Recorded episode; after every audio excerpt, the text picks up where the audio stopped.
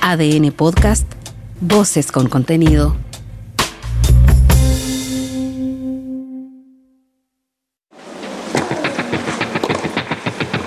Toma tu raqueta y prepara tu mejor golpe. Acá comienza Ojo de Halcón, el podcast especializado en tenis con Carlos Madariaga y Benjamín Benzaquén.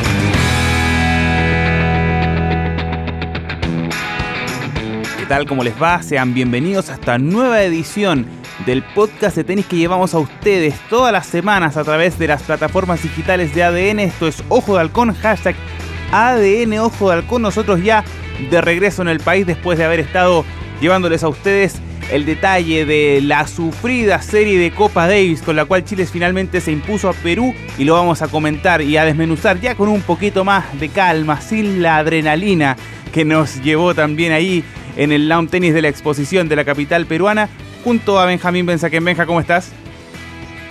¿Qué tal, Carlos? ¿Cómo te va? Un gustazo comunicarme contigo nuevamente.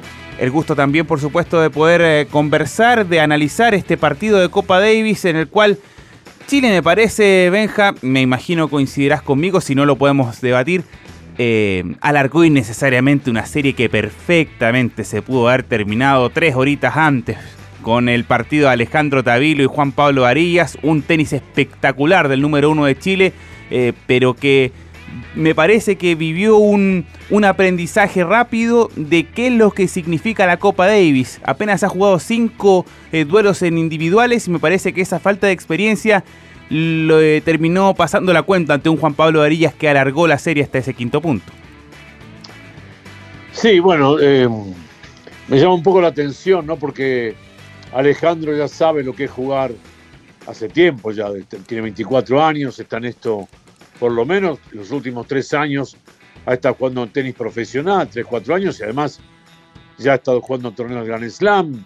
Eh, si bien los torneos de Grand Slam y los grandes torneos ATP 1000 y los 500 son torneos neutrales, porque salvo que esté jugando un tenista local, es ese ratito nada más que la gente brinda cierto apoyo.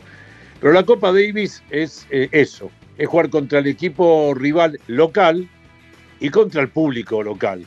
Y yo decía, qué raro que Alejandro se mete de repente en este ir y venir o, o, de caer o prestarle demasiada atención a un público enfervorizado, porque evidentemente lo habíamos dicho en este micrófono, en este podcast hace más o menos tres, cuatro semanas atrás, lo veníamos anunciando, cuidado con Juan Pablo Varilla. Es el mejor que tiene Perú hoy, ya está entre los 100 primeros, por lo menos en aquel momento lo estaba, y es un jugador de una derecha complicada que somete a más de uno a arduos trabajos para ganarle a él. Y no siempre le ganan, por lo menos a nivel de los torneos eh, Challenger y en las primeras rondas de alguna ATP menor, de, los 250. Em, ahí tendríamos que hablar, Carlos, un poco de, jerarquía. Que Absolutamente.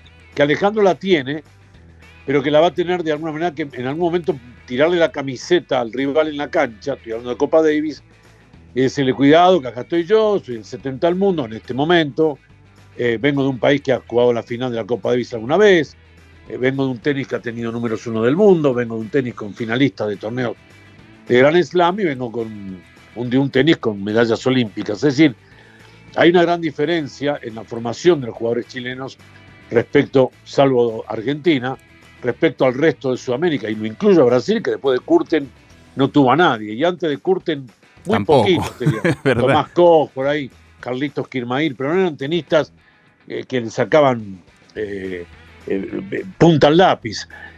bueno, perdió el partido en el tercer set cuando lo tenía, el partido lo tenía más o menos amordazado, lo tenía ganado, pero también hay que decir que Ale pagó tributo, pagó el pato, digamos, de la boda por el tema relacionado con que se empezó a inmiscuir eh, con, con, el tema de, de, la presión del público. Vos estuviste ahí. Y entró en un diálogo. Era una cuestión así, no, sé si de gesto tan explícito, pero sí el hecho de que podría haber aguantado un poquito más, el, haber, eh, haberle hecho sentir a, a, la jueza de silla que claro, esto eh, ya era un bastante molesto porque le gritaban cuando ya estaba tirando la pelota para desarrollar cualquiera de los dos turnos de servicio. Entonces, claro, le faltó un poquito de, manija, digamos, y también yo creo que es una cuestión que debe ir eh, puliendo Tabilo a nivel general porque creo, Benja, hay que recordar que hace un año era impensable el escenario de un tabilo número uno de Chile llevando el carro, que tuvo que asumir esto, ya lo había hecho ante Eslovenia en Viña,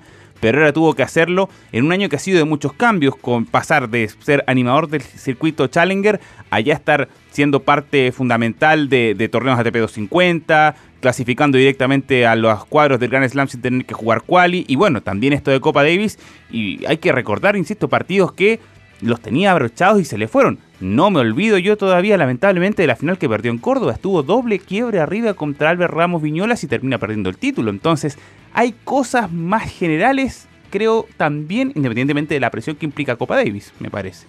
Sí, sí, por eso te digo, va a tener que ir modelando de alguna forma con, esta recorrida permanente en las 30, 35 semanas al año que esperemos el próximo 2023 las pueda disputar, porque este año entre lesiones, parates, no jugó tanto como uno hubiera querido, no tuvo la continuidad, tuvo un lapso en la primera parte del año, pero la segunda parte del año Alejandro pagó tributo en eso de, como bien decías, pasar del circuito menor rápidamente al mayor, incluyendo partidos en los torneos Grand Slam, que son la mejor de cinco sets, que son con rivales ya más calificados, donde hay que tener una presencia, una prestancia y una cabeza a toda prueba para poder alcanzar las victorias. Así que para él ha sido también un año en transición. Lo que digo que ante rivales menores que el Varillas, reitero, es el mejor de Perú, es el número uno de Perú, pero estaba solo también el peruano, hay que decirlo, el resto del equipo peruano era muy flojo. Muy discreto, y de hecho uno también cuando se termina de sellar este partido, el cuarto punto favorable a Perú, y venía Álvarez contra Nico Yarri, uno decía, lo único que puede complicar a Jerry es la presión de tener que cerrarlo contra la gente toda en contra, o un gran porcentaje de la gente en contra, porque había mucho hincha chileno también, hay que decirlo en Lima. Pero lo de Jerry fue una demostración de cómo se tiene que jugar un quinto punto y de la experiencia que ha ido adquiriendo. Tiene más del doble de los partidos individuales respecto de Tabilo, y bueno, lo reflejó y lo ganó de una manera, me parece, muy, muy importante el eh, nieto de Jaime Fillol demostrando, insisto, muchísima jerarquía en un partido que podía ser difícil y lo sacó de la cancha Nicolás Álvarez. Sencillamente fue, fue muy notable su rendimiento. Bueno, ahora lo que hay que pensar es en lo que viene. Y lo que viene me parece a mí, esto es muy personal, para afrontar a cualquier país que resulte sorteado con Chile una vez que termine en noviembre el Grupo Mundial en Málaga, ahí viene el sorteo para el año que viene, es realmente contar con Cristian Garín. Con Garín ya hoy eh, eh, prácticamente esperando que vuelva, en algún momento ya con un entrenador, él metido en el tenis otra vez. Con Garín, con Tabilo, tenés dos jugadores metidos entre los primeros 100. Eh, con un Jarry que también suponemos avanzará un poco más hasta meterse nuevo en los primeros 100, no está lejos y eso le va a permitir volver a jugar torneos importantes ya por ATPs, entrar también a las ATP 500 y a los Master 1000, pero en forma continua, no cada tanto, cada vez que está bien físicamente, sino ya como una rutina. Ahí hay una chance de pelear con cualquiera de los rivales que puedan venir al sorteo, que van a ser todos difíciles. Eh, a ver, Kazajstán, que son todos jugadores rusos, eh, con pasaporte kazajo, pagados puede ser Francia, que tiene 8 o 10 tenistas entre los primeros 100 del mundo, puede ser Argentina, donde hay una rivalidad aparte. Sería en eh, Chile. Sería en Chile en caso de Suecia en Chile me gusta. Si tengo que escoger uno, los hermanos Imer aquí en Chile, me gustaría. me gustaría. A los Imer le ganó, pero hay dos o tres países, Gran Bretaña podría ser, eh, con, Cameron Norrie que está metido en No, y, y Dani Evans que es bravísimo también. Ni hablar de Daniel Evans y toca cancha rápida, porque juega mejor en cancha rápida que en lenta. Sí. Entonces de repente no podés ir a jugar solamente con Tabilo y con eh, Nico Jarry los puntos más importantes. Y además, más allá que se ganó el doble, el doble se le ganó a un equipo cuyo mejor jugador como Galdós es casi el 300 del mundo en la especialidad. Y además hay que remarcar algo, Benja, porque una cuestión es lo que uno puede ver en la televisión y otra cosa verlo en vivo. Galdós excedido de peso, fuera de forma. lo comentamos además en la transmisión de ADN Deportes. Eh, hubo dos días, nos comentaban en el cuerpo técnico peruano, que no quería entrenar porque ya estaba eh, muy gastado físicamente. Y estamos hablando de un jugador que hace dobles, o sea, ni siquiera recorre la cancha completa. Eso habla a las claras también de una, una cuestión también, que, Chile no tenía mucha oposición en ese aspecto, más allá que en algún minuto Galdós fue top 100 del, ranking de dobles, pero ahora no la sombra. Ya ha, venido, ya ha venido acá a jugar a Chile, tanto el ATP como el Challenger en el Club Manquehue, y eh, Sergio lo conozco bien, es un chico muy educado, una gran persona pero ya cuando viene a jugar los torneos acá uno lo nota que está un poco grueso, por decirlo de alguna manera. Entonces yo creo que para eh, aspirar a pasar marzo, eh, febrero, con el rival que toque y donde toque, y después sí tener la chance ya de jugar en el Grupo Mundial, Chile necesita de sus mejores singlistas y ojalá eh, la posibilidad de formar un doble que ya empiece a jugar en forma permanente la Copa Davis. Es decir, tener un doble y no de gastar un singlista jugando también el doble. Porque en esto la especialidad es importante, ya empezás a hablar con otro tipo de, rivales. Pero bueno, eh, de hecho, que esperar que a eso Benja es importante que se recupere también Tomás Barrios. Porque de hecho pasó en Perú que Tavilo había jugado siempre dobles con Barrios. Esa era la dupla más, entre comillas, oficial que había logrado consolidar Masú pensando en que Jarry y Garín generalmente la mayoría de las veces fueron los singlistas. Le daba un poquito de margen, eh, Tabilo con, con, Barrios. Ahora esa figura puede cambiar, pero tener a Barrios también es importante pensando en los dobles, porque Tomás ha hecho buenas presentaciones jugando Copa Davis eh, haciendo duplas. También es un factor a considerar. No lo nombré a Tomás porque él tiene por lo menos todavía un tiempo más de recuperación. Sí. Prácticamente ya teníamos que estar hablando que se va a reinsertar en el circuito el año que viene y el primer partido es en febrero, así que cuidado porque tal vez no tenga el tiempo tenístico para estar en una situación de juego que le permita abordar un partido de Copa Davis contra rivales superiores, repito, a Perú. Ahora, Tabilo y Tomás, y Tomás, digo bien, además de que entrenan juntos en Santiago, en el Club Providencia, con el Guille Gómez, eh, jugaban la misma calidad de torneos. Es verdad. Cosa que ahora eh, eh, se disparó. Entonces, al jugar los mismos torneos, muchas veces jugaban dobles también. Pero ahora eso se disparó, porque Tavilo ya juega otro tipo de torneos, está a otro nivel, obviamente, que el de Tomás Barrios. Es decir, bueno, acá Mazú, que conoce muy bien el paño y sabe de qué se trata, y va a tener tiempo de pensar, es necesario armar un, equipo sólido, duro. Eh, de repente hasta se le puede dar una chance a Lama prepararlo para jugar dobles de Copa Davis. Lama juega bien el doble, tiene, tiene buena devolución, no tiene que correr tanto la cancha, porque en definitiva eh, Lama, eh, Gonzalo ya está en una etapa casi, digamos, de fin de su carrera, no está jugando grandes torneos, pero como doblista perfectamente podría hacerlo, y ahí sí tal vez poner al singlista que tenga menos chance de jugar los partidos de single el tercer singlista, digamos, y que conforme un doble. Vamos a ver. Pero, repito, necesita Chile un equipo más sólido, con más personalidad y con más experiencia de juego sus tenistas, a sabienda de que el grupo casi mundial, vamos a decirlo. Que bajo, claro, es verdad. es, difícil denominarlo, porque técnicamente hablamos, lo de Chile-Perú es el grupo mundial 1, pero toda la vida hablamos de llegar al grupo mundial y ahora son las finales, y ahora hay que ir a las qualifiers en vez de un repechaje. Claro, todos estos cambios de asignatura. ya está jugando casi el mundial. ¿eh? En febrero está jugando con un rival que además puede, te puede traer a Chile si es que le toca jugar de local o ir a visitarlo con no menos de dos, tres jugadores metió entre los 100 primeros. Absolutamente. Y ojo, Benja, con respecto a eso mismo y a eso de febrero, nosotros comentamos con la gente de la delegación, ya fuera de micrófono, con el triunfo asegurado de todo aquello, pensando ya en febrero, me decían, cualquiera, pero en Chile, excepto Argentina. Excepto Argentina, que le tienen mucho respeto porque, claro, también tiene variantes y para jugadores además para, para matizar, para descansar en los dobles, en los singles. Me decían, ese es el punto. Cualquiera en Chile, menos Argentina. Ese sería el escenario ideal para Masu y compañía. Veremos. Bueno, la Copa Davis tiene eso, ¿no? El misterio, la, espera del sorteo, la magia de, ver dónde se juega, en qué superficie se juega, contra quién se juega. Eh, eh, tiene una magia que todavía conserva, a pesar de los tantos cambios que ha habido en su organización, la partición de, de las sedes. Ahora se estuvo jugando el, grupo mundial, digamos, eh, en cuatro sedes diferentes.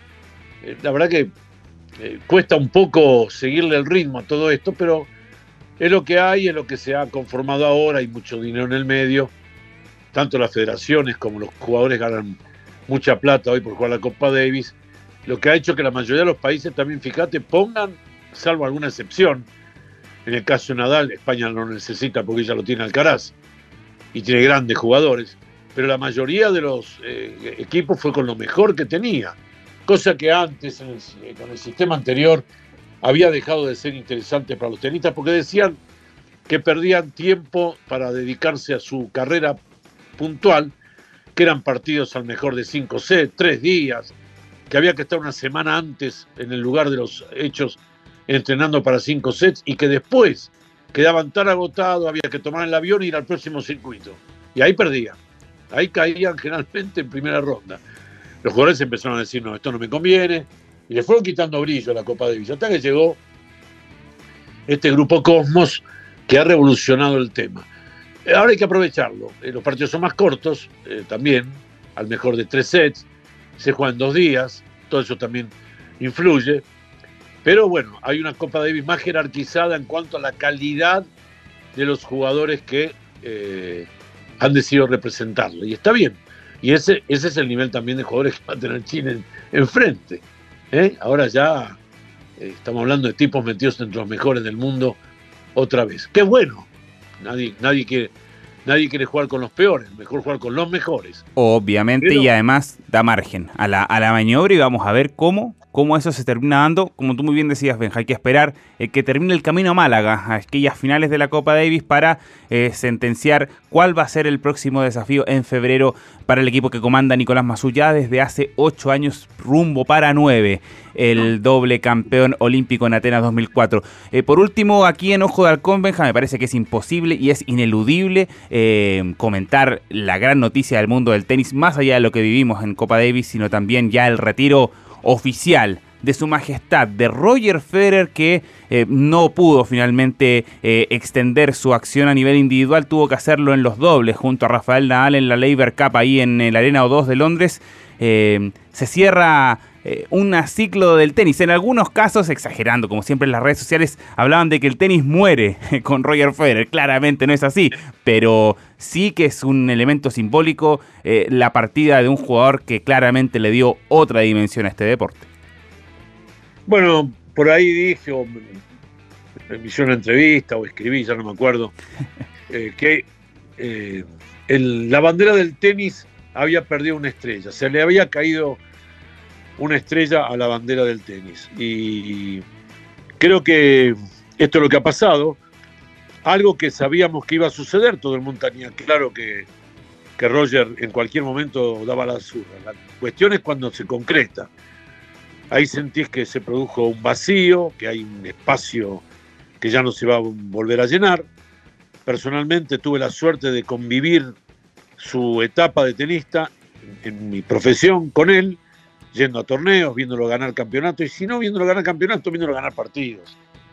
Si lo que importaba era el espectáculo que daba Federer en la cancha, pensando también que con ese tenis era muy difícil que no, no ganar el certamen. Justamente, mira, en el Hard Rock Café, el sitio que eligió la USTA para que se organice el Master 1000 de Miami, sacándolo de Key Biscayne hace ya cuatro años, ahora se juega en el Hard Rock Café, que va que es sede de partidos de fútbol, incluso está jugando Argentina o ha jugado Argentina, ahí contra Honduras. Ahí ganó su último Master 1000, el del año 2019. Tuve la suerte de verlo, la verdad que fue un espectáculo maravilloso.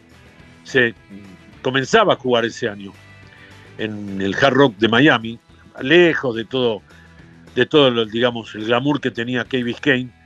Esto está inserto en autopistas, lleno de cemento por todas partes, pero eh, se inauguraba un, centro tenístico nuevo dentro del estadio de fútbol, se, plantó la tribuna para el tenis y fue realmente un espectáculo maravilloso verlo ganar en cemento su último gran torneo a Roger. Eh, Después vino la pandemia, se terminó dos años de tenis casi imposibles, él ya estaba complicado. Bueno, lo concreto es que eh, se ha ido el, más grande para mí del siglo XXI, porque nadie puede quitarle méritos al zurdo Rod Laver. Ganó dos veces el Grand Slam, ganó en el 62 y en el 69. Era otro tenis, era otra raqueta, otra pelotita. El césped de Wimbledon no era lo mismo. Eh, se jugaba sobre césped también en el US Open. Eh, bueno, podemos hablar de muchas cosas, pero el, zurdo australiano ganó dos veces eh, el Grand Slam y para muchos es el más grande de la historia, pero además era un tenista excepcional. realmente Leiber inventó el tenis, digamos, moderno. El tenis moderno hasta los 80 se jugaba como lo jugaba Leiber, porque en cancha rápida se jugaba saque y volea, que era lo que hacía él. Después, claro, eh, la mejora en la devolución de los jugadores de tenis, eh, eh, la velocidad que le impusieron a, las devoluciones, impidió que aquellos que sacaban y querían ir a bolear llegaran a la red, ya la pelota los había pasado. Pero Roger fue todo, elegancia, educación, juego, golpes, postura, presencia. Realmente Roger fue extraordinario en todos los niveles y es una pena que ya no esté, pero al mismo tiempo hay que decir que eh, lo disfrutamos, lo tuvimos, eh, generó una revolución porque obligó, por ejemplo, a que, eh, que se inventaran o nacieran los Nadal y los Djokovic y hasta los Marray para hacerle sombra, para pelearlo, porque si no hubiera sido prácticamente una carrera de uno solo. Y eso le dio una riqueza increíble al tenis. El tenis con Roger Federer se enriqueció, porque a la potencia, a la velocidad, a, los golpes de, tiro de fondo de cancha, a los saques a 220 kilómetros por hora de la mayoría de los tenistas, Roger le opuso lo otro. Le opuso el vals, le opuso el tango, le opuso el glamour, le puso la pelota bien jugada, eh, le opuso presencia de, un juego, lo hizo ser más maravilloso a un juego que es muy lindo cuando se lo juega bien. Y Roger siempre hizo eso, jugar bien al tenis. Así que gracias maestro, gracias campeón, lo vamos a extrañar, disfrute la familia, disfrute la fortuna que merecidamente le ha generado este deporte y no se aleje de nosotros. Siga de alguna manera visitándonos o siga relacionándose con el tenis que lo necesita. Después de esto, me parece que agregar algo más sería absolutamente excesivo, después de un concepto que me parece ahorra absolutamente cualquier tipo de comentario para sintetizar la potencia, la brillantez de lo que ha significado para el mundo del tenis, por qué no decirlo también del mundo del deporte en general, la carrera de su majestad de Roger Federer que ya ha dejado la actividad a nivel profesional. Benjamín que nos seguiremos reencontrando porque sigue habiendo vida en el tenis, más allá de Roger Federer y mucho más allá también con relación a nuestros representantes a lo largo del planeta. Te mando un abrazo y nos reencontramos la semana que viene. Gracias, Carlos, un abrazo, que estés muy bien. El abrazo también para todos quienes sintonizan semanalmente en nuestro podcast Ojo de Halcón, hashtag ADN Ojo de Halcón en nuestras redes sociales.